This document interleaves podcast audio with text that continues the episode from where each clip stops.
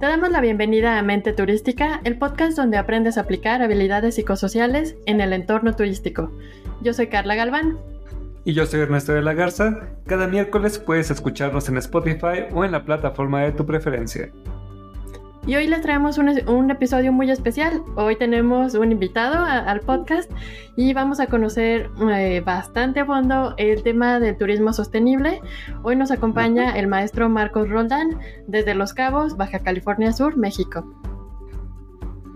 ¿Qué tal? Buenas tardes. Eh, un gusto saludarlos. Buenas tardes. Bienvenido, maestro. Bienvenido. También, sí, nos da mucho gusto tenerlo aquí. Así es, hablando de un tema tan importante y que pues es uno de los temas más importantes de nuestro podcast. Y es un eh, pues es un honor tenerlo aquí, una persona que sabe tanto, que tantos años ha estado en la investigación, todo, todo ha visto la evolución desde los desde que inició el boom hasta nuestros días, cómo ha estado evolucionando, reinventándose. Y bueno, ahora vamos a hablar de estos temas tan interesantes que conllevan el, turismo sostenible. Sí, pues para empezar, nos gustaría que, nos comentara su opinión sobre el turismo sostenible. Eh, ¿El turismo sostenible nace o se hace? Sí, eh, muchas gracias por la invitación, Carla, Ernesto. Es un honor poder compartir con ustedes algunas de mis ideas y, como dicen, experiencias adquiridas. Este, eh, eh, trabajando en esta zona. Yo llegué a California Sur en 1985. Unos días salí de la Ciudad de México, unos días, un mes antes del terremoto, así es que no me tocó ese fenómeno social. Yo ya estaba acá en La Paz estudiando una carrera técnica en ciencias marinas y, bueno, me enteré de, lejos, pero eh, eh, estamos hablando de 1985. Si bien es la prehistoria, podríamos decir que es una parte importante en la transformación económica y social de Baja California Sur. Hay que recordar que, bueno, a mí siempre, a mí me gusta mucho la historia y la geografía, entonces no podemos hablar de economía si no mencionamos temas de historia y geografía y no podemos hablar de sostenibilidad si no invocamos a la economía, que a final de cuentas pues es la madre de todos los vicios. Entonces, eh, eh, lo que ocurre con, con, La Paz, bueno, Baja California Sur es junto con Quintana Roo, casualmente, dos estados peninsulares en extremos opuestos, en mares, en el Océano eh, Atlántico, en el Golfo de México, Caribe, la península de, Yucatán, y nosotros en el Pacífico con un mar interior que es el Golfo de California. Y casualmente también Cancún, desarrollo de Fonatur en los 70 y Los Cabos, desarrollo de Fonatur en la misma década, pues somos como que eh, sería algo así como la historia de dos ciudades, con realidades convergentes, pero definitivamente diferentes. Entonces, Baja California Sur es eh, de a partir de 1974 el estado 30, Quintana Roo es el 31 por unas horas, ahora sí como los gemelos. y, nosotros tenemos una realidad geográfica tropical, pero también desértica o semidesértica al igual que, el, que, Quintana Roo, tenemos, de, eh, bueno, hay una eh, temporada de huracanes muy intensa que para nosotros sí se convierte en nuestra temporada de, lluvias, en nuestra temporada de, agua, porque el resto del año no lo hay, excepto algunas eh, lluvias muy, muy regionales, estacionales, las equipatas, este, las cabañuelas, etcétera, pero la fuerte son los huracanes, lo cual alimenta los mantos freáticos y nos da vida en el campo sudcaliforniano, un campo muy noble que en cuanto caen las primeras gotas de lluvia se pone verde. Eh, pero la, generalmente estamos rodeados de cactos, de, de xerófitas, de plantas espinosas. Eh, nos, caracterizan los, los, amarillos, los marrones, los, ocros, los ocres y el azul del cielo sin una nube casi todo el tiempo, el azul del mar un azul diferente al que podemos encontrar en Acapulco, en Veracruz o, en, o, en, Quintana Roo, un azul intenso que habla de lo, la temperatura del agua, de la riqueza, de la naturaleza y también de la profundidad. Entonces, esto es Baja California Sur, es un estado que, como bien lo dice Fernando Jordán en su obra El Otro México, eh, no se parece nada a ningún, a ningún lugar del mundo. Ni siquiera nos parecemos a, Cancún. Para empezar, como les digo, un, clima desértico, un, estado alargado, son 8.000 kilómetros aproximadamente de, longitud, una densidad poblacional muy baja, tenemos 800.000 habitantes, la mayoría de ellos está concentrado en Los Cabos, más habitantes aquí que en la propia capital del estado. Tradicionalmente nuestro, eh, bueno, y desde el punto de vista de, geografía seguimos, hay una columna vertebral montañosa que va de norte a sur y nos divide en el Golfo, que es cálido, y en el Pacífico, que es un poco más frío. Pero también tenemos lagunas costeras o bahías que sirven en, en invierno como lugar de, de reproducción y crianza para la ballena gris, que es uno de los atractivos turísticos y uno de los fenómenos biológicos que se pueden apreciar de este lado. Entonces, esa es más o menos nuestra naturaleza. Un mar profundo, agua rica, fría casi todo el tiempo, que provoca surgencias que a su vez se integran a la cadena alimenticia. Y entonces tenemos peces pequeños, luego peces medianos, hasta que llegamos a tiburones, peces de pico como el marlin o u otros depredadores como tiburones, a veces pez espada, eh, dorado, atunes, pero dentro de los marlin tenemos tres, cuatro especies.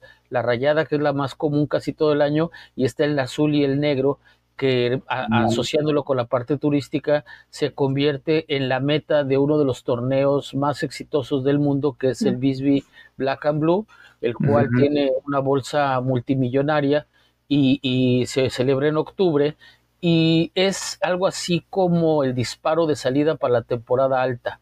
En, un tiempo, nuestra temporada baja iba de mayo a octubre, en donde pues en los huracanes, la falta de turistas, el calor nos iba, nos iba este, haciendo endeudar o vivir con los ahorros o con lo que teníamos.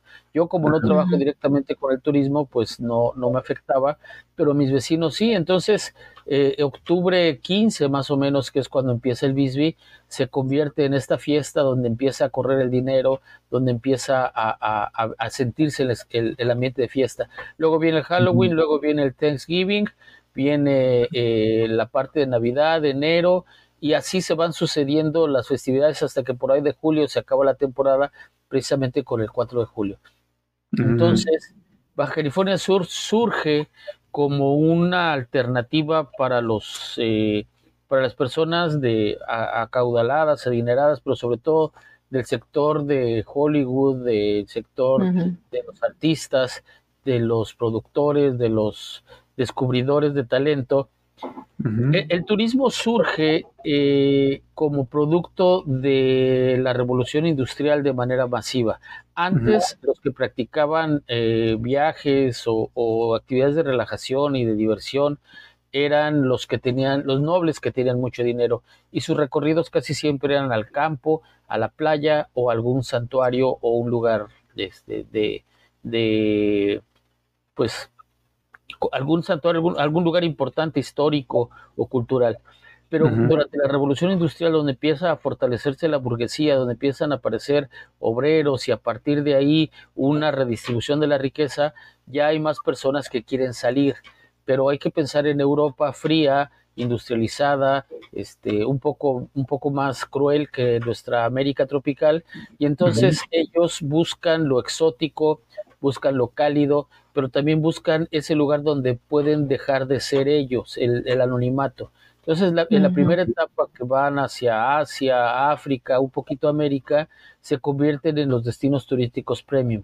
Con el surgimiento del imperialismo posterior a la revolución industrial, de la Primera y Segunda Guerra Mundial, esta, esta distribución geopolítica cambia y entonces, después de la Segunda Guerra, por ejemplo, eh, donde los mares de Asia quedan, pues los puertos quedan destruidos, los mares quedan invadidos de piratas, de minas, de naufragios, ya no es tan agradable y además tampoco puede ser el Mediterráneo europeo o africano, porque ahí se, se, hubo varias batallas que destruyeron o que pusieron en un estado de vulnerabilidad económica y social, y entonces, ¿para qué vamos a un lugar que se está reconstruyendo?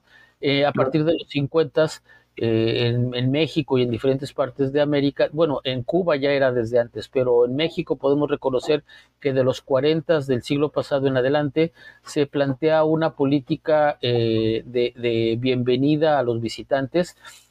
Y aquí lo interesante es que sin saber qué quieren, empezamos a crear imaginarios y a crear escenografías, coreografías y pantomimas que pensamos que a ellos les van a interesar por un lado y por el otro eh, le damos un aire colonial a nuestros atractivos turísticos y un aire hasta cierto punto servil porque pues somos el que quiere patroncito, este, con nuestro traje blanco de manta, con nuestros vestidos típicos y trajes, tratando de agradar al blanco eh, poderoso, eh, rico, etcétera. Entonces, este modelo que funciona en los 50 se hace perpetuo en toda Latinoamérica y se mantiene en estos centros de desarrollo, del cual pues Acapulco es uno de los ejemplos de esa época. Acuérdate de Acapulco, dice Agustín Lara, y en Los Cabos ocurre algo parecido. Aquí no había carretera, aquí no había aeropuertos, había algunas, algunas eh, llanuras, planicies, zonas de inundación que podían recibir pequeñas avionetas al, momento de, aterrizar y había bahías naturales en donde podían llegar estas embarcaciones. Entonces, las estrellas, eh, los actores, los cantantes, los comediantes y su, todo su, su séquito llegaban aquí y se tiraban a perder una semana, dos, desaparecían, de, porque ellos podían tener acceso a las zonas turísticas de California, en Catalina Island, pero siempre ha habido paparazzi. Entonces, pues no, se iban a arriesgar a exhibirse allá, mejor se escondían en el desierto y el mar de Baja California Sur.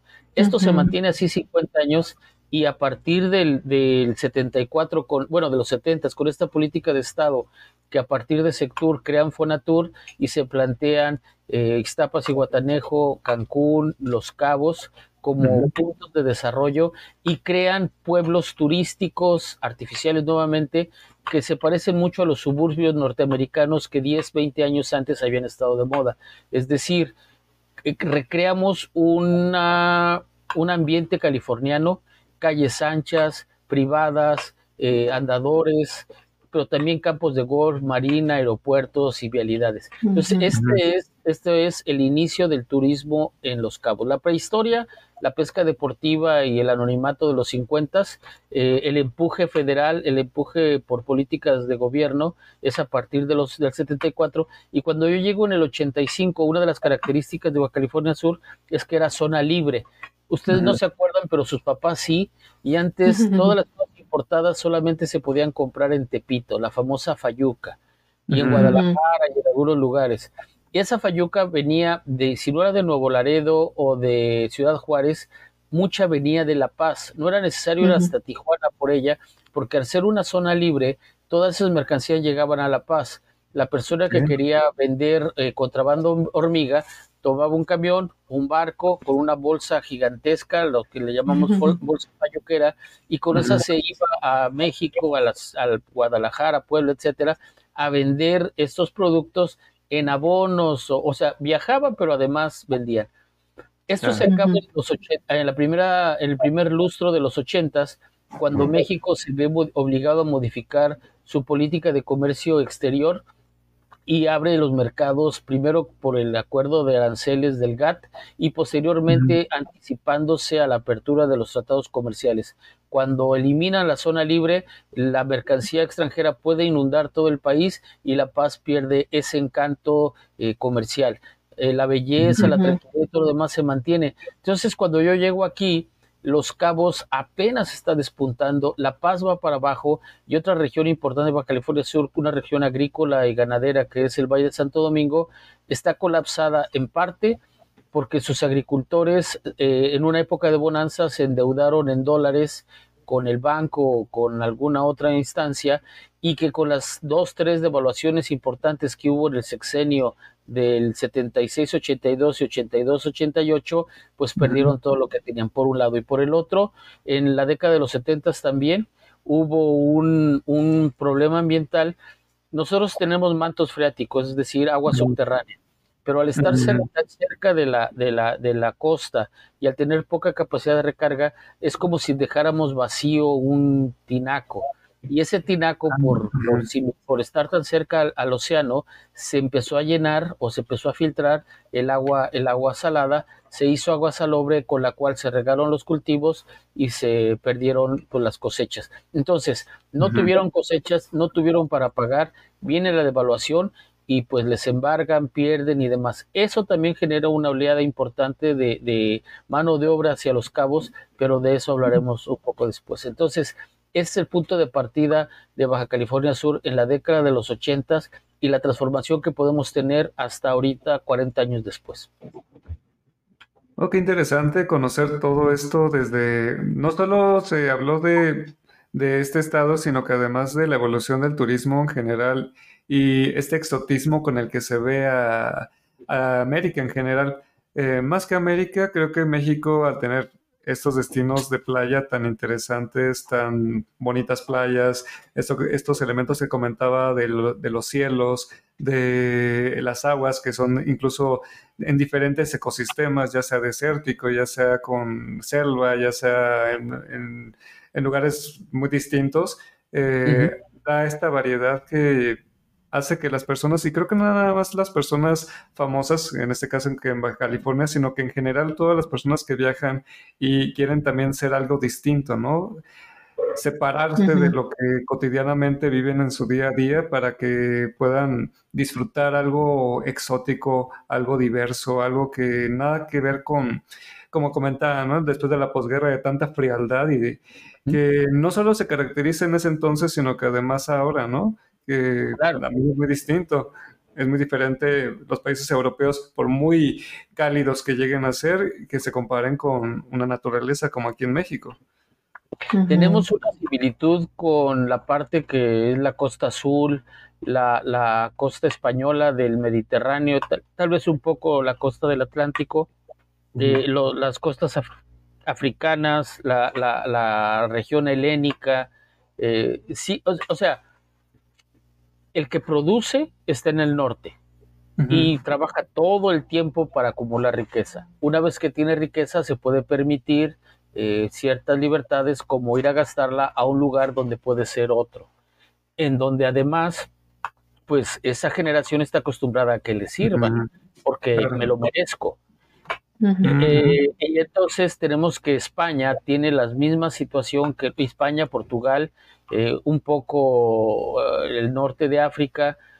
Grecia maneja de manera diferente su, turismo costero, pero el sol y playa es el, ahora sí que la etiqueta de Latinoamérica en esa de 1950 a 1980 aproximadamente.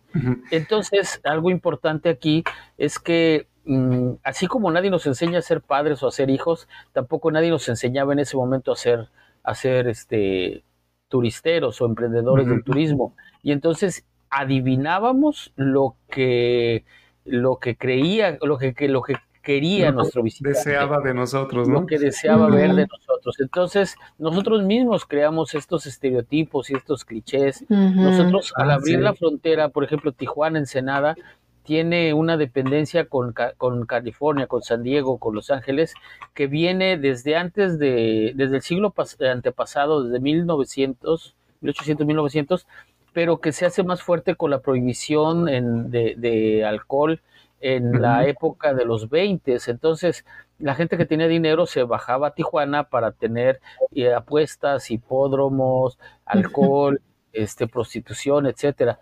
Y, eso pues no era nada otra cosa más que proporcionarle al usuario lo que estaba buscando. Pero ese mismo modelo se extiende a todo, a todo América y, es como, como por eso lo que durante mucho tiempo se llamó el, patio trasero. Ahora, hay que entender el turismo en diferentes etapas o, la, naturaleza o la esencia del turismo. En aquel tiempo es ir a conocer a culturas inferiores, ir a un ambiente distinto al que tenemos y tratar de entender al otro reconociendo que es inferior, que es inferior por cuestiones de raza, de tecnología, de política, incluso de, pues bueno, nosotros eh, cuando los españoles llegaron todavía pues no manejábamos eh, mucha tecnología, no teníamos los metales, etcétera. Entonces eso le permitió a ciertos europeos pensar que nosotros éramos más atrasados que ellos y este, este estigma colonial e imperialista pues nos estuvo eh, definiendo como un pueblo de inditos, ¿no? Entonces, eh, no, no es que seamos un pueblo de inditos, somos otros. Y es lo que ahora está buscando el nuevo turista. Ya no viene por productos, ya viene por experiencias. El error es que le estamos creando, seguimos creando experiencias artificiales y le estamos dando lo que creemos que él, busca. El segmento de mercado ha cambiado. Las personas que vinieron a visitarnos en los 70 ahorita tienen 40, 50 años más. Muchos de ellos ya incluso fallecieron en la época del COVID el boom del tiempo compartido de los 90, 2000 eh, provocó que compraran eh, propiedades, pero si están vivos los propietarios ahorita, ahora ya no quieren fiesta, ya no quieren alberca, ya no quieren amenidades, ahora quieren elevadores, escaleras porque ya no pueden subir. Y tampoco pueden vender porque no está el mundo como para comprar, pero aquí lo interesante es sus hijos y sus nietos no quieren vivir aquí. Y sus hijos y sus nietos, como son de las generaciones actuales, que no les interesa tanto la propiedad de un inmueble, pues tampoco. Entonces, si no entendemos ese fenómeno económico y social, pues tampoco vamos a entender por qué nuestro turismo está evolucionando y, un, y una persona que trabaja en el turismo debe estar atento al bono poblacional, debe estar en temas de geopolítica. ¿Por qué de repente tenemos tantos ucranianos o tantos rusos? Porque hubo una época en la que tuvimos muchos españoles o muchos asiáticos.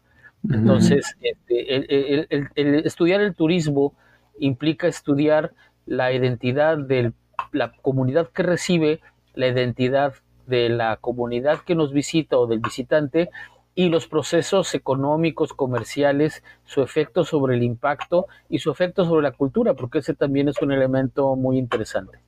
Claro. sí, esto viene muy de la mano con lo que estábamos comentando en un episodio anterior que grabamos sobre la identidad cultural y mm, sí, exactamente es esto, como desde hace tantas décadas o incluso siglos em, estamos adoptando estos estereotipos que pues alguien más creó en otro tiempo cuando el mundo funcionaba de una forma diferente y como ahora nos está costando tanto quitarnos de ese estereotipo porque en, en todas las organizaciones aún incluso tenemos que vestirnos de esa forma que es tradicional y que pues ya no es algo con lo que nosotros nos sintamos identificados. Entonces sí, en ocasiones el mismo turista se siente como que le están mintiendo. Mm. Sí, por ejemplo, este, tú, Carla, no voy a decir dónde trabajaste porque vamos a meter un gol, pero ese ambiente, ese ambiente artificial que está ahí, para empezar, la arquitectura no corresponde porque es una arquitectura mexicana neocolonial tipo Vallarta, ¿no? Es para empezar.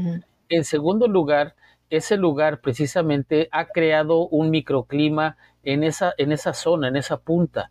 Entonces, para poder mantener ese microclima, tienen que invertir en riego y en, en, reforestar o en renovar la parte de los jardines, tienen su propio vivero. Entonces, ese calor que se crea, ese ambiente falso que no corresponde con Baja California Sur ni con los, ni con los oasis de Baja California Sur, genera visitantes indeseables como mosquitos, cucarachas y demás. Entonces, tenemos que regar, pero al mismo tiempo tenemos que fertilizar y fumigar. Entonces, por muy eco-friendly, por muy amigable, por muy controlado que esté, ese, ese escurrimiento, porque además es una colina, tú fumigas, riegas y se escurre el agua toda la tarde, noche, en diferentes horarios que me tocaba estar por ahí, ¿Y a dónde llega? Al mar. Entonces, por ejemplo, ciertos plaguicidas que son efectivos en insectos también son efectivos en crustáceos, porque tanto insectos como crustáceos son artrópodos. Por tanto, eh, lo que afecta a las hormigas también va a afectar al plancton. estamos, o sea, no estoy, no estoy diciendo que, que esa, esa, ese litro de agua con plaguicida va a acabar con la vida en, en la playa, pero sí estoy diciendo que esta práctica acumulativa va a o está modificando o está afectando algo que no debería de ser. ¿por qué no los nuevos desarrollos consideran desde el principio que no tenemos agua? O que yo tengo una desaladora, sí, pero no es lo natural. Estamos modificando, estamos creando, como les dije, escenografías. Entonces, eh, utilizamos un traje que corresponde a otra región de México. Es más, a veces ni siquiera son, son mexicanos. Yo le decía a una persona que se vestía así, le decía tu traje de africana porque era una, era una, casi casi hindú, ¿no? África, hindú, Medio Oriente.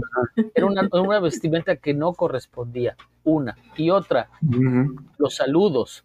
O sea, los saludos ah, serviles, ¿no? De, de, de, estoy a tus órdenes, lo que a ti se te ofrezca.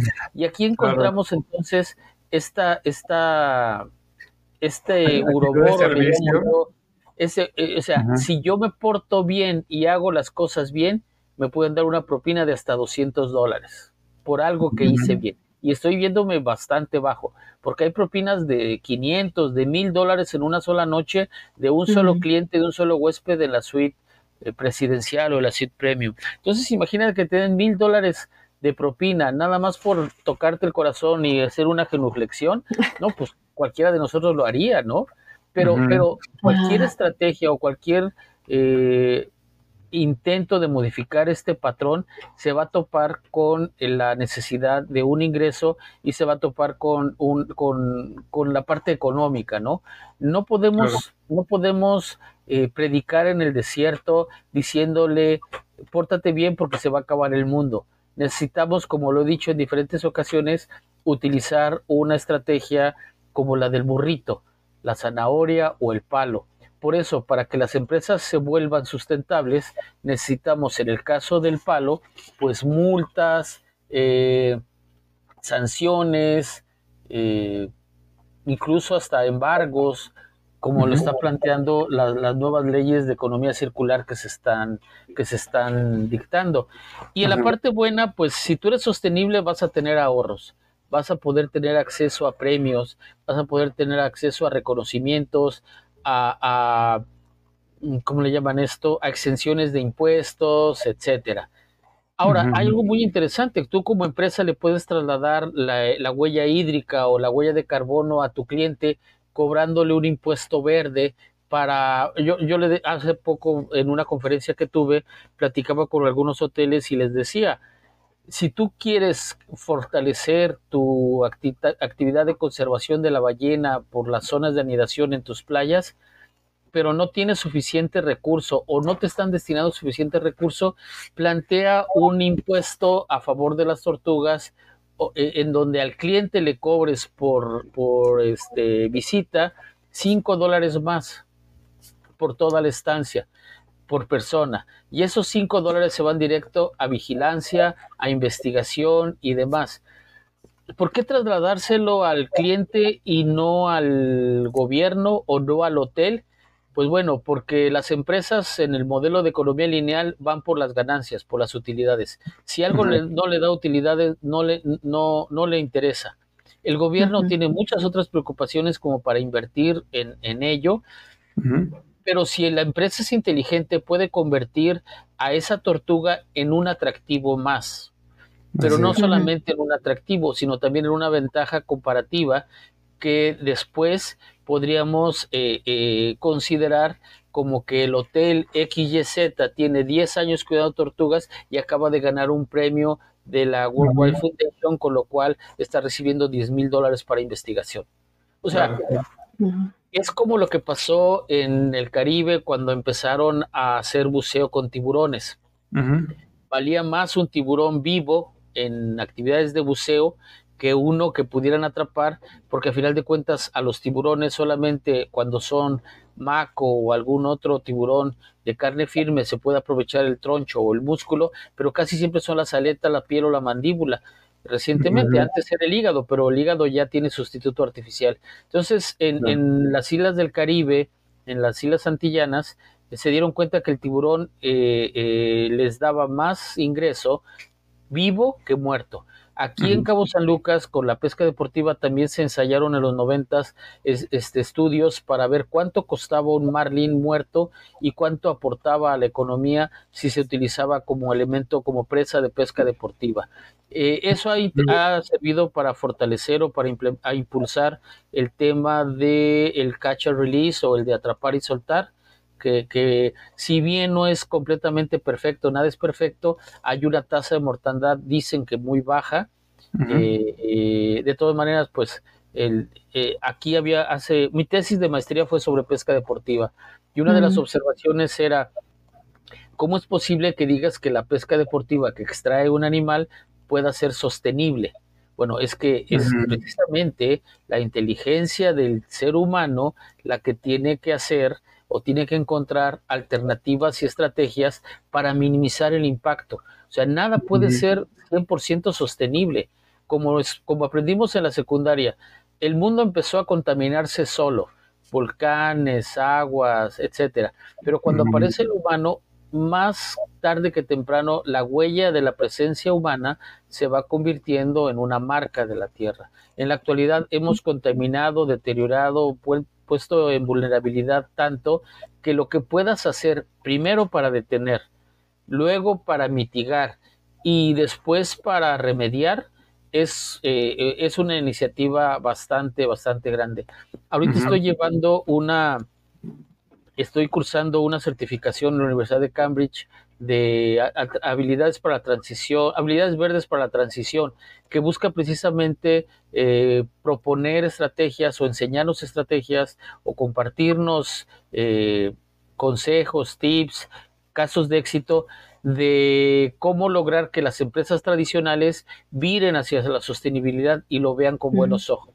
Pero bueno, de ahí quiero rescatar una fábula que, nos platicaron, que ya conocía, pero la había olvidado y que lo la a, platicar, que es la del colibrí. Entonces, el colibrí, eh, eh, este era un incendio en, una, en un bosque y todos los animales estaban asustados porque pues se estaba quemando su hogar, se estaba quemando su, su, su alimento, etcétera. Y, y, entre todos paralizados ahí viendo cómo se iba acercando el fuego, cómo empezaba a aumentar la temperatura, cómo el humo empezaba a asfixiar, vieron pasar a un colibrí volando hacia el fuego y luego de regreso y luego otra vez y luego hasta que le digo, oye, espérate, espérate, ¿qué estás haciendo? Le dijo, estoy llevando agua para apagar el fuego. Le dijo, oye, no seas, no seas tonto, no seas torpe. Tú eres un, o sea, tú eres un colibrí, ¿cuánta agua puedes llevar para apagar el fuego? Dice, sí, pero yo no quiero quedarme con las ganas de haber intentado apagarlo y la, poca agua que yo pueda llevar es para mí lo que puedo hacer pero sería magnífico que todos ustedes se unieran a mí para poder, para poder tener un impacto mayor. Entonces, cuando hablamos de sostenibilidad, el famoso caso también de la, de la arena en el mar o de la gota de agua en el mar, ¿no? Es una sola gota, pero si juntamos todas podemos hacer un océano. Suena muy utópico, sí, pero también debemos de entender que hay algunas cosas que se pueden hacer progresivas y hay otras cosas que ya son inminentes. Por ejemplo, lo del agua el tema del agua, de la escasez de agua en Monterrey fue un, algo completamente mediático y, entraron en crisis y, una ciudad tan grande, sin agua, etcétera, se resolvió con una lluvia. Pero en Baja California Sur tenemos 20 años en estrés hídrico y tenemos 5 en crisis hídrica. Eh, por, la, por la escasez, pero también por problemas de distribución, hay colonias aquí que tienen o que, que, viven con agua potable, suministro de agua potable una vez al mes de la toma. Puedes comprar de pipa, pero el tambo de 100, 200 litros, depende el, mercado, te puede costar hasta 100 pesos rellenarlo. Si consideramos que una familia gana con un solo trabajador 170 pesos al día, y tiene que pagar agua, más pasajes, más comida, más todo lo demás, pues está, está gastando más de la mitad en, en, esa agua que necesita uno para bañarse, para lavar su uniforme y para todo lo demás. Entonces, hay, hay cuestiones que, que como, como decía también hace rato en esta conferencia, uno cree, muchos creen que por vivir en Los Cabos estamos todo el día en la playa con un coco con ginebra en la mano, este, viviendo en el paraíso, al que, al que muchos pagan por venir. Pero vivir aquí en esta zona, en, este, en estos paraísos artificiales, a veces se vuelve eh, muy difícil. Obviamente nadie los tiene por gusto. Sí hay ventajas comparándolas con otras partes de nuestro México, pero también eh, hay ciertas situaciones que, vuelven la, vida cotidiana eh, bastante difícil. El agua, el transporte, el costo de la vida. Los cabos es, bueno, Cabo San Lucas y San José son las ciudades más caras de México. La situación del turismo, maestro, eh, fue lo que empeoró esta situación. Una parte no es la situación del turismo, eh, definitivamente aquí hay varios elementos. Para empezar, Los Cabos no era turístico, era un pueblo de pescadores. Cancún no existía, era otro pueblo de pescadores. En el 74 deciden, buscan eh, dónde crear estas, estas eh, estos paraísos, para... centros, y entonces eh, escogen, toman estas decisiones, pero se crean comunidades artificiales, tan artificiales como Xcaret o como el Xochimilco que hay en, en, la Riviera Maya, o tan artificiales como los, como los camellos que se utilizan aquí para dar paseos, ¿no? entonces, este eh, no es el turismo el que, el que agrava la situación. El turismo es la actividad económica, es, es una relación agridulce. Sí es cierto que da empleo, que genera, que genera infraestructura, que nos da oportunidades, oportunidades que en otros lugares no tendríamos. Pero es como esta famosa relación tóxica, ¿no? Es lo único que me queda. Que me tengo que aguantar porque ya me casé con ella para toda la vida. No, podemos cambiar. Si vamos a terapia con un terapeuta como, como yo, como muchos otros expertos, podemos encontrar estos lugares o estas oportunidades para cambiar. Eh, este trabajo que realicé con la Asociación de Hoteles, por ejemplo, me permitió descubrir muchas cosas. Las mujeres son las más comprometidas con el tema de la sostenibilidad. Casi todos los hoteles tienen a una mujer en ese departamento o en ese cargo o en esa oficina. Sin embargo, muchas de las acciones que hace la empresa no son consideradas hacia la sostenibilidad. Tenemos una guía, una hoja de ruta que son los 17 Objetivos de Desarrollo, rumbo a la Agenda 2030 cada uno de estos objetivos se convierte en un enunciado que debe de cumplirse con base en metas a, desarrollar, a alcanzar. Y, de estos 17, por ejemplo, hay uno que se llama eh, Ciudades Sostenibles, el número 11. Y entonces cuando, cuando el, el, encargado de turismo dice, oye, pero yo no, yo no, yo no sé cómo, cómo reportar ciudades sostenibles. Muy sencillo, un problema de una sociedad insostenible es el tráfico. Aquí en Baja California es muy fácil conseguir un auto. Es, son relativamente baratos, no tenemos tanta rigidez con el tema de los documentos este, para, para circular un auto. Casi todos son afiliados a una PAFA, a Promex y todos los que ustedes se quieran imaginar basados en el decreto de los 40 de, de los braceros, del programa bracero de la Segunda Guerra Mundial México-Estados Unidos. Entonces, con ese, con ese acuerdo, con ese decreto, pues han introducido muchos vehículos de los llamados chocolates y aquí circulan sin ningún problema. Entonces, es muy fácil que si yo trabajo en un hotel, mi pareja en otro y mi hijo en otro, haya tres carros en la casa. Entonces, en hora pico, esto se satura y se vuelven embudos realmente de, cuellos de, botella. Los hoteles proporcionan casi siempre eh, transporte a, sus de, algunos puntos en las colonias más populares o más que pudieran ser concentradoras hacia el hacia el centro de trabajo. Alguien puede decir, claro, lo le conviene, ¿no? Le conviene para que lleguen temprano, le conviene para que lleguen, conviene, sí, pero hay que verlo del otro lado. Si tú tienes un camión con 40 personas a bordo, estás quitando de la circulación 40 autos con, en no muy buenas condiciones de, afinación, por ejemplo. Y si hay 5, 6, 10 rutas, estamos quitando 400 autos, por ejemplo. Las ciudades sostenibles se puede atacar con transporte de personal. Es que nosotros no hacemos este trabajo social. Si hacen trabajo social, aportan a las fundaciones, aportan a la casa de día, aportan a la casa de, a la casa hogar o simple y sencillamente hacen donativo de juguetes para, para las comunidades que están en, en, riesgo. Es que nosotros no vemos educación de calidad porque somos una empresa, no, no una escuela. Bueno, pero tú aquí das capacitación continua, das algunos hoteles tienen eh, estrategias para alfabetización, cursos de inglés. Claro, le conviene al hotel que hables inglés. Sí, pero también a ti te conviene, o sea, es una relación de conveniencia, es un matrimonio de conveniencia. Pero no nada más eso. Si hoy van a instalar una nueva lavadora de, de ropa o de trastes, pues yo no me voy a arriesgar a que ese aparato que cuesta 50, 100, 200, 300 mil pesos lo vaya a descomponer. Entonces yo voy a entrenar al personal para que lo opere de la mejor manera. Con eso voy a ahorrar agua, objetivo 6. Voy a hacer más eficiente la energía, objetivo 7. Voy a reducir mi huella de carbono, objetivo el de acción por el clima, me parece que es el 13. Con ello también voy a tener este trabajo decente, es el 8, pero sobre todo estoy proporcionando educación de calidad, que es el, el 4.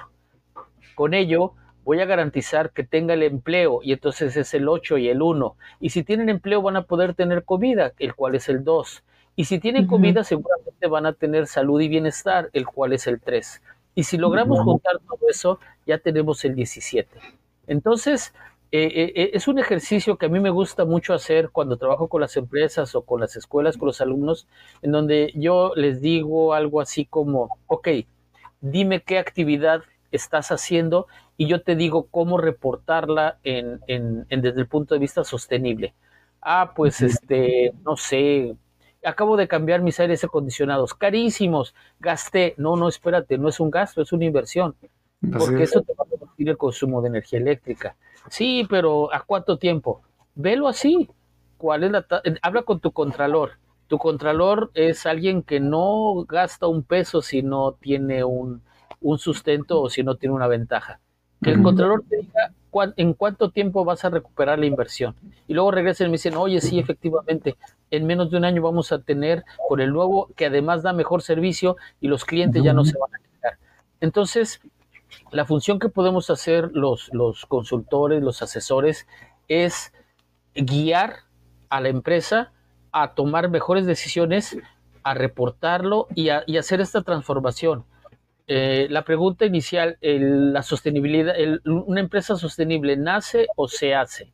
Bueno, si tiene algún comentario ahorita y si no, para pasarme a ese tema porque estamos, estamos muy aquí, muy platicadores y todo esto muy interesante, toda esta evolución que nos está comentando. Eh, no, es como para concluir esto que nos está diciendo muy interesante eh, sobre cómo no solo a nivel cultural, sino que también ecológico, muchas ciudades ya no están siendo sostenibles. Esto, estos climas artificiales, esta, esto que se le está vendiendo de acuerdo a la necesidad del, del huésped o del cliente, del visitante, eh, parece ser que ya no es la opción, porque bueno, en cierto modo también se le está dando la espalda a lo que verdaderamente de forma auténtica se quiere visitar, ¿no? Que es una cultura como es realmente, no un parque temático, no una disneyficación del lugar, y esto es lo que, en lo que estamos cayendo, lo que caímos eh, después de la posguerra, en los 40, 50, 70, y se supone que ahora con más conciencia ya se tiene que optar por,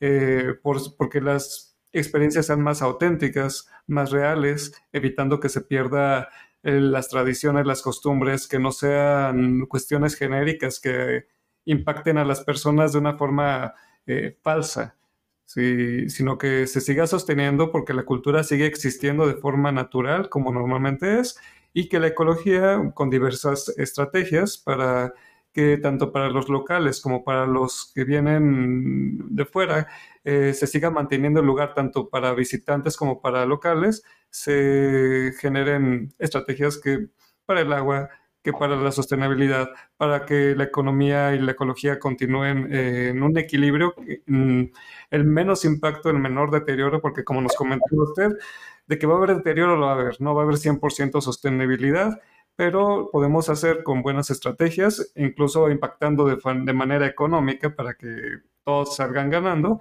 eh, lo mejor para que todo siga funcionando por muchos años más, ¿no? Entonces, bueno, sí, también... Sí, sí, adelante. Eh, Sí, también quería eh, complementar lo, que comentabas y también lo que comentaba el maestro, que a veces eh, pensar en sostenibilidad es un concepto tan complejo que no logramos entenderlo y menos si nunca lo hemos escuchado, porque también es un tema que pues apenas hace unos años nos ha llegado acá al turismo en América Latina. Digo, hay personas que ya llevan más tiempo entendiéndolo, pero eh, por ejemplo, cuando yo estudiaba la licenciatura, pues este tema se tocó muy superficial porque realmente pues no había tantas investigaciones al respecto y no teníamos idea de cómo implementarlo, pero ahora sí hay muchas eh, formas de implementarlo porque otros destinos ya lo han hecho y verlo más a largo plazo, porque a veces sí, en las empresas se hacen ciertas cosas, como comenta, por ejemplo, eh, cada día de Reyes llevarles juguetes a los niños o así pero no, no se ven acciones más a largo plazo que si van a plantar un árbol, ese árbol es realmente de, de esa región, es apto para estar en ese clima, quién lo va a regar, quién lo va a cuidar. Eh, entonces hay, hay que ver más allá y sí se puede, hay mucha información al respecto, pero nos falta no sé si las ganas, la orientación o, que porque pues también hay recursos y también a los viajeros les gusta, eh, sobre todo a los más jóvenes, están buscando empresas que ofrezcan estas acciones de sostenibilidad, ya les llama la atención. Si este hotel cuesta lo mismo, pero este tiene ciertas acciones de sostenibilidad, pues a lo mejor me, me voy a quedar ahí. Entonces, sí, hay que pensar más a largo plazo. Eh, acaban de mencionar ustedes eh, muchas, muchas verdades. una de ellas respecto a la segmentación del mercado y a las tendencias más recientes de cómo elegir un hotel. Eh, sí, las empresas están buscando fortalecer el comercio justo, la equidad de género, comprar, comprar este, al productor local. Y aquí viene un tema interesante que es el de las artesanías la, artesanía generalmente es un artículo utilitario de la vida cotidiana que nosotros, ya sea útil eh, eh, para la vida doméstica o con un tema religioso ritual. Nosotros, como cual buen ser humano, en, en, lugar de I was here, pues tratamos de traernos un pedacito de ese lugar al que fuimos y traemos un jarrito, una muñeca, una prenda, etcétera. Entonces, esto se convierte en una mercancía. Eh, hay muchos críticos que dicen la artesanía no es una mercancía, pero si tú le preguntas al que la produce, dice, por mí, señor, págueme usted porque con esto voy a comer en lo que crece la milpa. Sin embargo, este, esto no, no es del todo real, porque en la actualidad, si ustedes van a Oaxaca, por ejemplo, van a encontrar un huipil en dos mil pesos y uno en 300. la, libertad de mercado nos dice, bueno, yo quiero el de dos mil porque está más bonito, porque siente más pesado y te va a decir la vendedora, pero además porque lo hice yo y lo hice en telar. Ese que están vendiendo allá es chino, ¿no es cierto? Sí, es chino. Puedes encontrar morrales, manteles, todo chino que está bien, no hay que criticar lo chino, el libre mercado, ellos se esfuerzan, etcétera. ¿Qué es lo que falta? Políticas públicas para promover y proteger al, artesano. Si tú vas a Cancún, a Vallarta, Veracruz, Cancún, eh, Tampico, eh, Mazatlán, estoy yéndome por los dos, vas a encontrar la misma playera. Pero además, si te vas a Bahamas, a Miami, a Costa Rica, vas a encontrar el mismo diseño de los africanos bailando, o el mismo diseño de la tortuga o del gecko. Y todas son hechas en una maquiladora con capital chino. Si tú vas a, una tienda de artesanías, puedes encontrar talavera de China o puedes encontrar la talavera con, certificado de origen. y, y, entonces ahora sí que depende qué quieras comprar, depende para qué te alcance. En, e, ese es el tema de lo que estaban hablando ustedes de la cultura. Hay un experto en estos temas que es el maestro, el doctor eh, Monterrubio. Él habla precisamente en, sus libros de, es el decálogo de cómo, cómo utilizar, y, bueno, estoy utilizando mala palabra, cómo aprovechar los recursos culturales, el patrimonio cultural, sin impactar la identidad y la esencia de la comunidad. respeto, preguntarles si están de acuerdo, que ellos mismos promuevan qué quieren vender o qué quieren promover.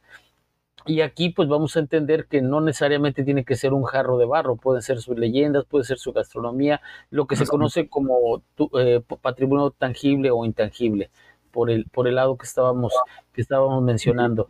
Ahora, eh, este tema de las artesanías es todo un, un, tema aparte, es un tema aparte porque el, hay esta brecha generacional del, del, primer artesano que lo está haciendo al que ahora, al hijo o al nieto que ahora ya estudió administración, contabilidad, mercadotecnia, diseño y lo quiere, lo quiere impulsar, pero se encuentra con la resistencia de los que lo producen.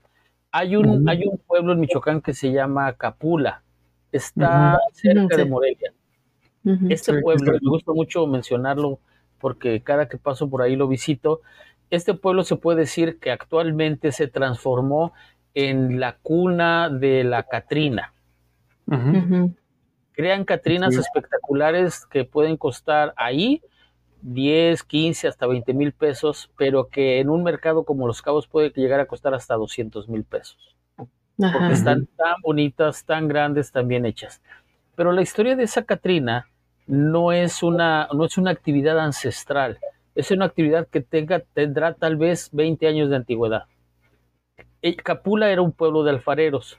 Tienen cerca un cerro que le llaman el Cerro Rojo, de donde obtienen el barro con el cual hacían la, la, la vajilla, la losa normal, jarro, plato, cazuela, olla. No es hasta que llega otra persona que, que, viene, unos dicen que de México, otros dicen que, que de Jalisco, de Guadalajara, de esa zona, que empieza a hacer con barro figuras y, y catrinas. Entonces la primera generación, bueno, los adultos que estaban en esa época, no les gustó porque ellos estaban eh, a pues hacer jarros, hacer lo que siempre hemos hecho, pero los jóvenes sí. Entonces se crearon como que divergencias, talleres, grupos, y cada quien se especializó en diferentes Catrinas. Veinte años después, Capula es la tierra de las Catrinas, y de vez en cuando venden jarros, ollas y demás, pero no son de ahí. Entonces, estudiar el tema del turismo, como les decía al principio, implica no solamente tratar de vender más, o de dar el mejor servicio o de eh, aquí hay el elemento este de la competitividad.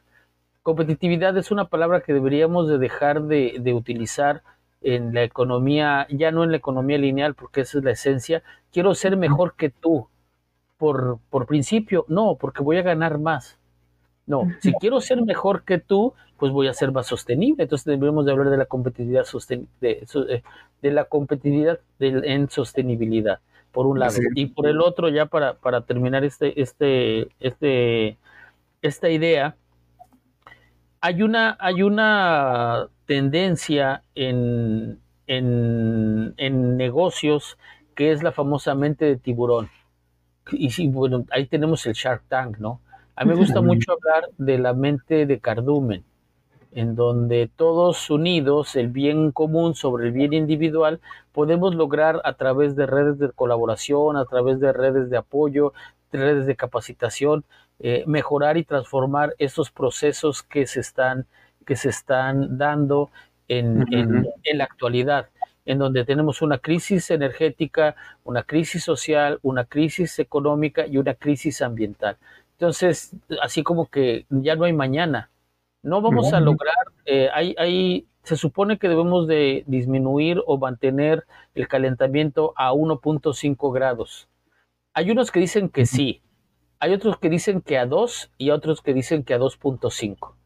El límite superior 2.5 va a implicar que para el momento en el que se llegue vamos a tener eh, elevación de los mares, eh, climas más severos, sequías más graves, más extinciones a nosotros, a todos nos conviene eh, tener el 1.5 o menos. Así es, muy bien. Bueno, qué, interesante todo esto. Vamos a continuar ahora con esta pregunta tan interesante también de eh, la sostenibilidad nace o se hace. eso sí, eso es, esta es la, la, yo creo que la conclusión. Ajá. Las nuevas generaciones deben de plantear sí o sí proyectos sostenibles. O sea, que la sostenibilidad sea el ADN de ese proyecto. La semana pasada y esta hubo una iniciativa aquí en Baja California Sur por parte del gobierno del estado, eh, coordinada por el CIPNOR a través de la doctora Carla Trejo, la Semana del Emprendimiento, Ingenia Sud California. Y una de las, a mí me tocó ser mentor ahí, soy parte de esa red, y una de las de los eh, elementos a considerar y calificar es que qué tan sostenible es ese proyecto. Entonces, las incubadoras, las consultorías, los asesores deben de considerar ya ahorita eh, por, por reglamento las normas de emisiones de sólidos, de aguas residuales, de gases, pero también cuestiones de inocuidad, también las normas relacionadas con la salud laboral. O sea, tenemos un aparato normativo que nos obliga a ser más sostenibles. El asunto es que la gente no le llama sostenible, la gente le llama buenas prácticas. Entonces, cuando dice, oye, ¿eres sostenible? No, haces buenas prácticas, sí, pues, es casi lo mismo. Entonces, este, esta, por una parte, la normatividad. la, decía hace rato Carla y, y lo recordé. Cuando ustedes estudiaron si a ustedes ya no les, si a ustedes no les tocó este tema de la sostenibilidad, que son como 40 años más jóvenes que yo, pues a mí menos. Eh, mi maestría la estudié hace 10 años y sí me tocó un poco de esto del, del, tema de la sostenibilidad. Afortunadamente ahorita en la Escuela Nacional de Estudios Superiores de León, dependiente de la UNAM, está la primera licenciatura pública en turismo sostenible, que dirige y coordina la maestra Adriana Islas con unos resultados espectaculares. Es la primera generación y están eh, avanzando y logrando muchas cosas. Es decir, ah, ya hay una carrera. Para quienes queremos eh, cambiar nuestro paradigma académico, por ejemplo, yo empecé a estudiar sostenibilidad hace dos años, dos años y medio, cuando me di cuenta de que eh, yo iba hacia, hacia donde íbamos, íbamos todos, pero había ciertas inquietudes que, me, que me desconcertaban desde el punto de vista de mi trabajo profesional, en lo que enseñaba y en lo que, en lo que eh, trabajaba. Entonces conocí este instituto que es el CIDES, Centro de Investigación para el Desarrollo eh, Sustentable, e hice mis primeros diplomados. Me gustó tanto lo que, estoy, lo que estaba viendo ahí que di un giro de 180 grados o tal vez de 270 y sigo hablando de negocios, pero ahora dentro del esquema de la sostenibilidad. Todo ello lo he ido fortaleciendo de tal manera que ahorita no puedo imaginarme dar una clase sin tocar el tema de, la sostenibilidad. Y creo que eso es lo que deberíamos de tener todos en nuestra estructura de educación, desde la básica hasta la superior no solamente educación ambiental, no solamente educación financiera, porque hay, hay esta, esta idea de que, ¿cómo voy a ahorrar si me sale más caro comprar cosas que no son desechables? ¿Cómo voy a cuidar el ambiente si lo necesito para producir? ¿Cómo voy a cuidar bien a mi empleado si le pago más yo no tengo ganancias? No se trata de sacrificio, se trata de lograr el balance y ahí, ahí está o ahí entra nuestra creatividad. Yo digo, yo digo que el proceso administrativo, un elemento de administración que generalmente se maneja con cuatro etapas, planeación, eh, organización, dirección y control, necesita una más que es mejora. Y la mejora debe de estar, una vez que evaluaste algo, decir esto está mal, pues en lógica debemos de, debemos de corregirlo. Y para corregirlo, yo invoco a los tres reyes magos de la mejora, que son innovación, reingeniería y disrupción. Entonces, cuando, cuando ves un problema en una empresa o cuando ves una situación, tienes que pensar, ¿modifico alguna parte del proceso? ¿Modifico completamente el proceso? ¿O hago algo nuevo, algo loco, algo que le llaman en, en inglés out of the box, pensar fuera de la caja? Entonces, el, nuevo profesionista, el nuevo emprendedor, el nuevo estudiante, tiene que estar abierto a utilizar la creatividad para resolver un problema que causamos haciendo lo mismo de siempre. Claro, claro. Y si vamos a iniciar un proyecto, eh, cualquier empresa, por ejemplo, turística, eh, bueno, ver la viabilidad que tanto va a perdurar esto, ¿no? Eh, nos remontamos un poquito a lo que nos comentaba al inicio. en los noventas, cuando fue el boom de los tiempos compartidos y se empezaron a vender estas propiedades que se quedaron ahí, paradas. Y hay ocasiones que uno puede ir a un hotel y al lado tiene otro que son departamentos ya comprados, que en donde no hay gente y están totalmente desérticos, ¿no? Consumiendo, evitando que haya derrama económica, eh, todo lo que no se quería a un inicio, no se visualizó, no se vio más allá. Y bueno, esto es como que más holístico, ¿no, maestro? Sí, pensar, es que estamos acostumbrados a pensar en el corto plazo. Hay, una, hay una frase entre los pescadores del norte de por acá, de una región, que dice, gavilán que agarra y suelta no es gavilán. Y es parte de la mente de tiburón. O sea, aprovecha ahorita que hay dos por uno o tres por uno, o si puedes, este, mételo por ahí, o sea, busca, busca el, instinto de supervivencia, ¿no? El, costo-beneficio en la ley del mínimo esfuerzo, Aquí y ahora. Aquí y ahora, sí. Entonces, el, el, ¿cómo podemos hacer una empresa sostenible? Generalmente el tema de la sostenibilidad y de los 17 ODS se manejan en tres plataformas. Estas tres plataformas son económico, social y ambiental. Recientemente en un curso con unos maestros cubanos expertos en, expertos en, turismo cultural y patrimonio cultural, hablábamos de que no se consideró el elemento cultural dentro de lo social. Está implícito, pero es muy importante porque parte de, esta discrepancia entre gobierno, empresa, sociedad, es que muchas veces no se considera el elemento cultural, la idiosincrasia, la historia, etcétera, por un lado.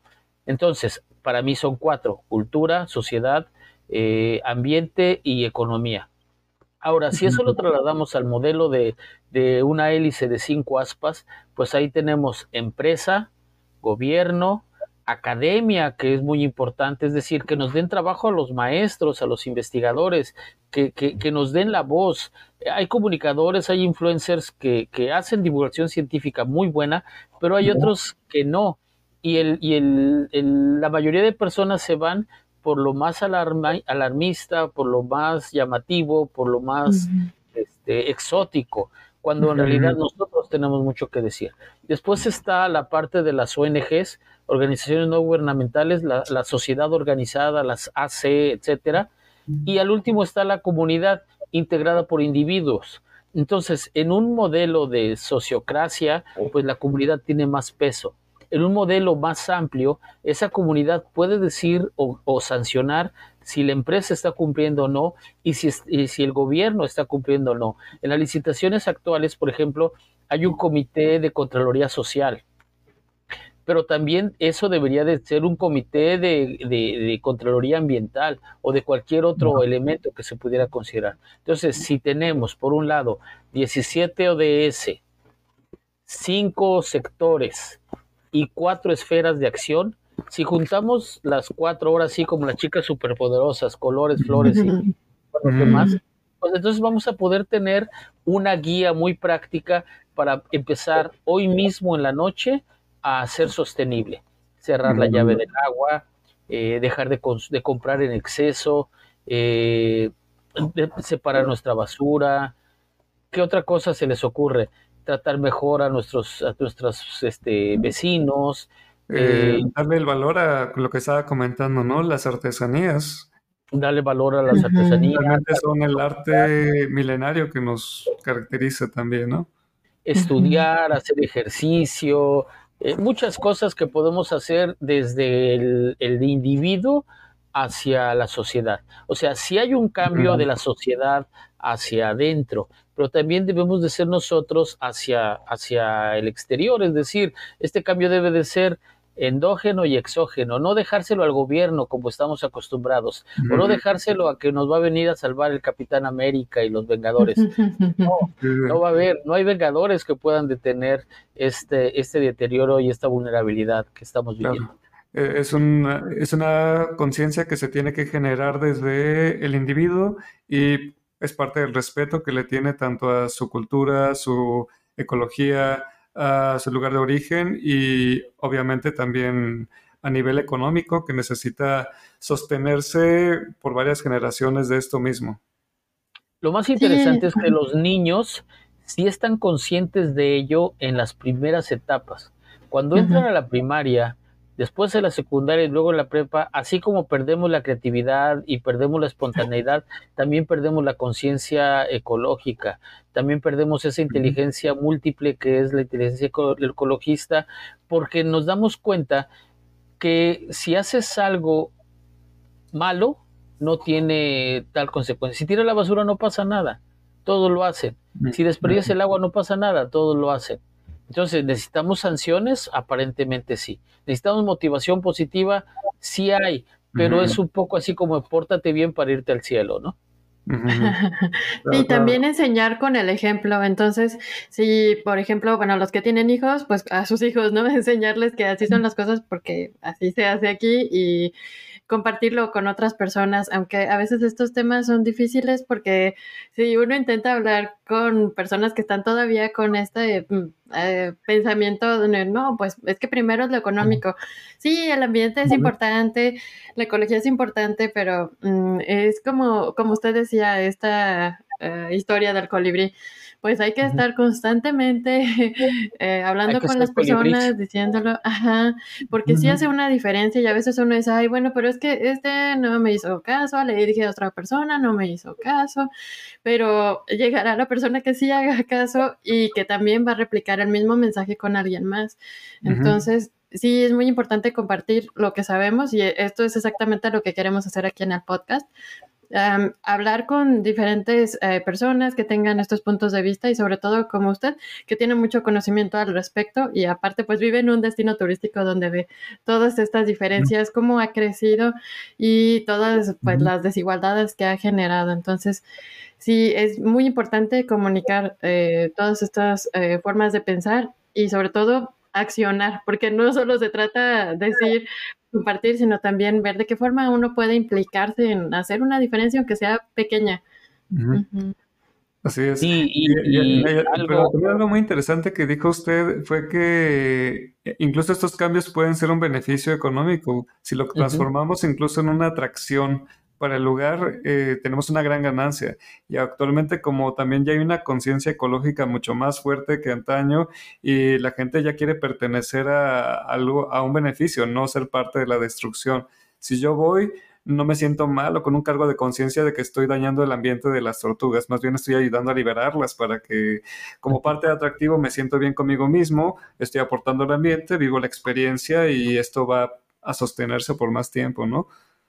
Sí, dentro de los elementos del, o dentro de las actividades o modalidades del turismo sostenible, pues está el ecoturismo, está eh, un turismo más incluyente, está el, el, respetar la cultura, el sumergirse en la comunidad para ser parte de ella, la parte de experiencia pero no creada, la parte de la experiencia natural, eh, aprender a ser algo. Nosotros por aquí hay un, un proyecto en, cerca de aquí, un proyecto que entró en, en Ingenia, donde platicando con ellos como, como mentor, les decía, imagínate que le ofreces al visitante la posibilidad de hacer, aquí tenemos una costumbre que es el café de talega.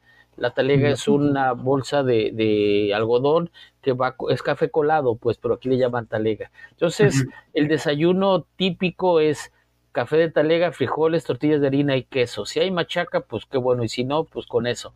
Entonces, el imaginario del rancho sudcaliforniano es levantarte temprano eh, cuando está fresco, escuchar a los pájaros, eh, sentir el, abrazo del café y si se puede desayunar porque quién sabe a qué hora regresas, ¿no? Entonces, eso, ese imaginario, mm, cuando llega gente, cuando hay gente recién llegada y dice, ay, ¿cómo está tomar café tan temprano y desayunar y estar? No, eso no es, eso no es atractivo. Pero ya que tienes uno, dos años, empiezas a verlo como algo que realmente te, te, te, nutre, ¿no? Te satisface el alma. Lo mismo pasa con los arroyos. Es curioso, pero, por ejemplo, en Veracruz no quieren ir a un río porque tienen ríos todo el año. Pero aquí empieza a llover y la gente empieza a quererse ir a, al salto o al arroyo o al cañón de la zorra o, o cualquier lugar donde haya cascadas y escurrimientos. Y se crea un atractivo local que cuando eres recién llegado dices, qué chiste tiene eso, pero ya cuando tienes dos, tres años, tú mismo estás viendo quién te acompaña al arroyo porque ya empezó a llover. Y aquí hay algo que es salir a corretear a las nubes. Llueve en la zona serrana, no en las ciudades, y entonces te subes al carro, claro, bien ecológico, ¿no? Pero te subes al carro, subes a la familia y a corretear las nubes hasta que te toca la lluvia. Y es algo maravilloso. A Carla le voy a enviar una foto de una vez que me tocó eh, este fenómeno, precisamente. Yo no salía, bueno, sí salía a corretear la lluvia, pero en realidad yo iba a Santiago y me tocó una tormenta que venía de frente y es maravilloso. Es, es, bueno, nada más porque iba en el carro, pero es casi casi una experiencia de, de cromañón o de neandertal. Pues, y, y, si se busca la forma de transformarlo en una atracción, también se puede hacer. Vamos, hoy toca corretear a la... Ahora sí hay nubes, ahora sí se puede disfrutar. Sí, de hecho, de hecho sí hay guías de turistas. Eh, una de las cosas que me ha tocado hacer es impartir módulos en el diplomado para guías de turistas de la norma 08 Sectur y de la norma 09. Entonces hay guías de turistas que, que hacen precisamente eso, ¿no? Este, Dice, ¿sabes qué? Íbamos a ir por acá, pero nos vamos a detener porque ahí viene la lluvia. Y eso que, no, pues es que necesitas ver la lluvia aquí. Entonces son 10, 15 minutos de lluvia, una tromba que pasa, e inmediatamente otra vez el sol, el arco iris, el olor a tierra mojada, y una hora más tarde está otra vez como si no hubiera llovido. Claro, claro. No, y es, es eh, un momento que hay que aprovechar para, para ver, ok, esto es lo naturalmente cotidiano. No hay nubes artificiales aquí. No. aquí la verdad es que si no vas a atrás del ecológico, al atractivo ecológico no va a haber en otro momento. Y lo mismo creo que debería ser, maestro, también en la cultura. Hay tradiciones que se hacen sin que haya motivo por hacerlo. Una tradición se hace, ese ritual se hace porque claro milenariamente era en una fecha, por unas razones en específico, y ahora pues por lo temático, para lo que para la necesidad del visitante, se hace nomás porque sí. Y también esa es una falta de respeto. Hay un, hay una, hay, parece, ahora sí que parece chiste, pero es anécdota. Personas que llegan aquí y dicen, oye, qué flojos, ¿dónde están las pirámides? No hay pirámides. no. hay pirámides. ¿Y por qué? Ok, espérame tantito.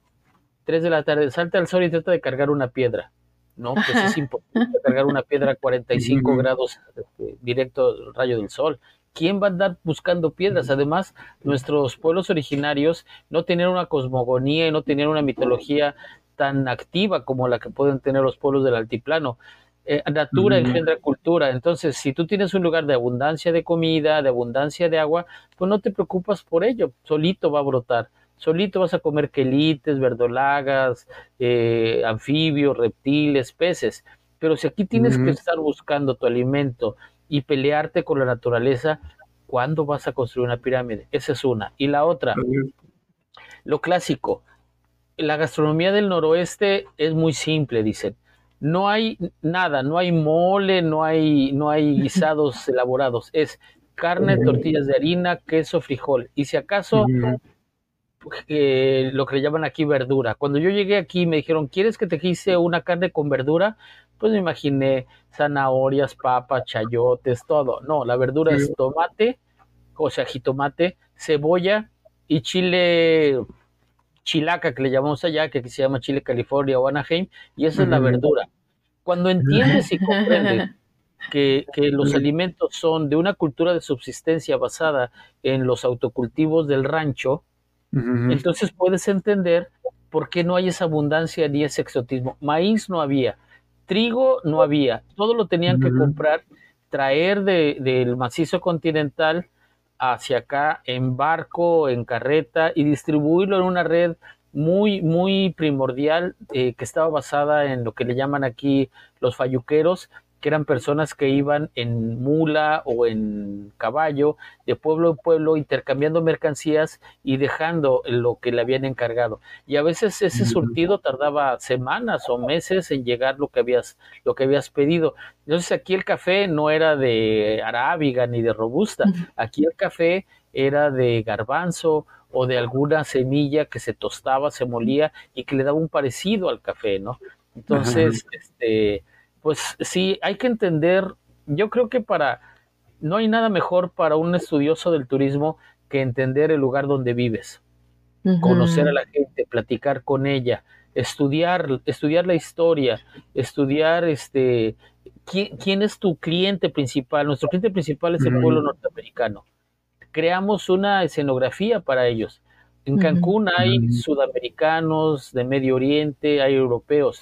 Es una escenografía diferente para ellos. Depender tanto de un mercado es riesgoso porque a nosotros en Los Cabos nos afectó la crisis del 2001 de las Torres Gemelas, nos afectó la crisis inmobiliaria de 2008 a 2010, nos afectó todo lo de Tormenta del Desierto, todos eh, los, episodios bélicos, nos ha afectado eh, las restricciones de, en el gobierno de, de Trump, hacia, hacia los bad hombres de México. Nos han afectado diferentes momentos y diferentes ocasiones, pero también nos han beneficiado. Un dólar fuerte hace que vengan más visitantes. Y si nosotros tenemos una paridad más o menos este, regular, porque el dólar es moneda, moneda vigente, hay niños que van a gastar a la escuela con 2, 3, 5 dólares como si fueran, como si fueran pesos. Entonces, es este otra vez esta relación tóxica, amor, odio y codependencia que no quisiéramos tener, pero que a veces es necesario. Ahorita que terminemos nosotros, voy a salir, me voy a encontrar a mis vecinos que vienen llegando del restaurante, del hotel, y entonces escuchas, a mí me gusta mucho eh, eh, analizar esto, escuchas por la ventana la alegría, el cansancio, pero también el olor a comida, en los pocos instantes que tienen para descansar, dice Panteón Rococó, su descanso lo usan para soñar, porque empiezan a trabajar nuevamente temprano. A las 4 de la mañana entra el primer este, turno, viene el camión por ellos para empezar a preparar lo necesario para el desayuno. 4, 5 hasta las 9 de la mañana. Y luego otra vez 12, 1, 2, 3 y luego en la noche empiezan a llegar 9, 10 hasta las 12 de la noche.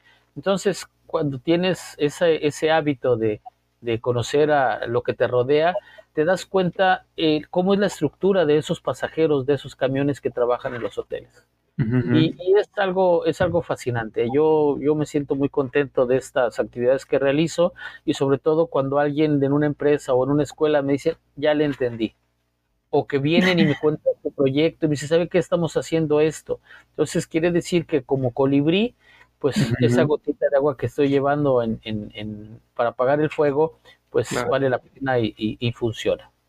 Muy bien. Bueno, pues muchas gracias, maestro. Eh, ¿Hay algo más que quisieras comentar, Carla?